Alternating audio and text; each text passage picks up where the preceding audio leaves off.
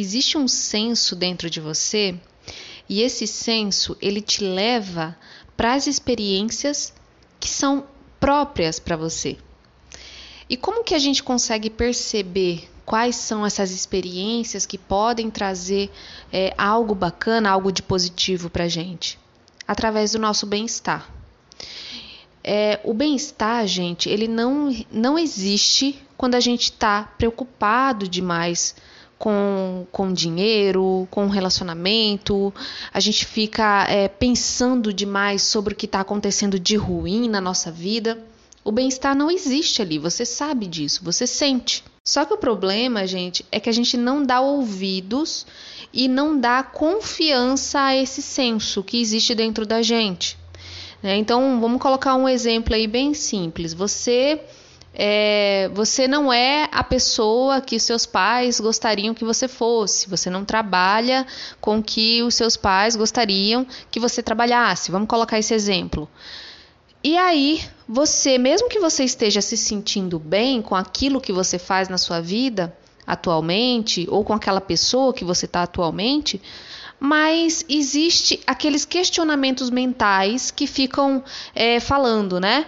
É, ó, será que isso aí tá certo? Será que você não deveria tomar, tomar jeito? Será que você não deveria é, trabalhar com uma coisa que realmente te trouxesse é, algo, algum é, resultado mais objetivo, né? Ó, oh, você deveria ter feito aquele concurso, agora está trabalhando com essas coisas, ou então tá com essa pessoa aí, a sua família não aprova, né?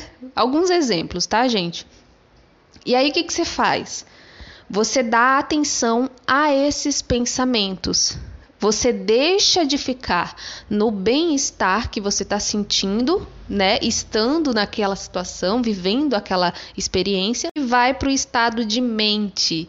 E esse estado de mente seria essa preocupação, né? Tem uma carta do, do tarô que é o nove de espadas. E o nove de espadas fala muito sobre essa, esse excesso de preocupação sobre as coisas, sobre como a gente está sendo visto, sobre será que isso é certo mesmo, né?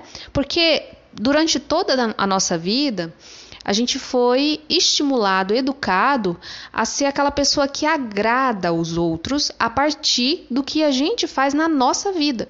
Ou seja, a gente vive a nossa vida mas a nossa vida não é pra gente, não é pra gente sentir bem-estar, não é pra gente ser feliz, não é pra gente arriscar. A nossa vida é para que o outro veja é, e aprove né, o que a gente faz.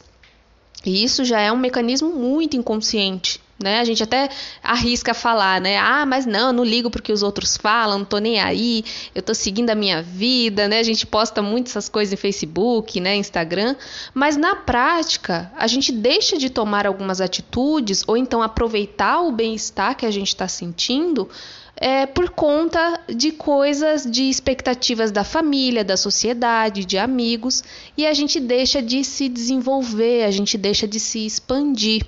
Então, ficar em preocupação é o plano da Matrix pra gente, né? E a Matrix, como eu já falei aqui algumas vezes com vocês, a Matrix é esse esse estado mental em que a gente precisa sempre fazer é, jus ao que os outros querem, ao que o social quer de nós, e não ouvir o que o nosso senso diz que é bacana pra gente, né? Então, gente, o segredo é o discernimento, né?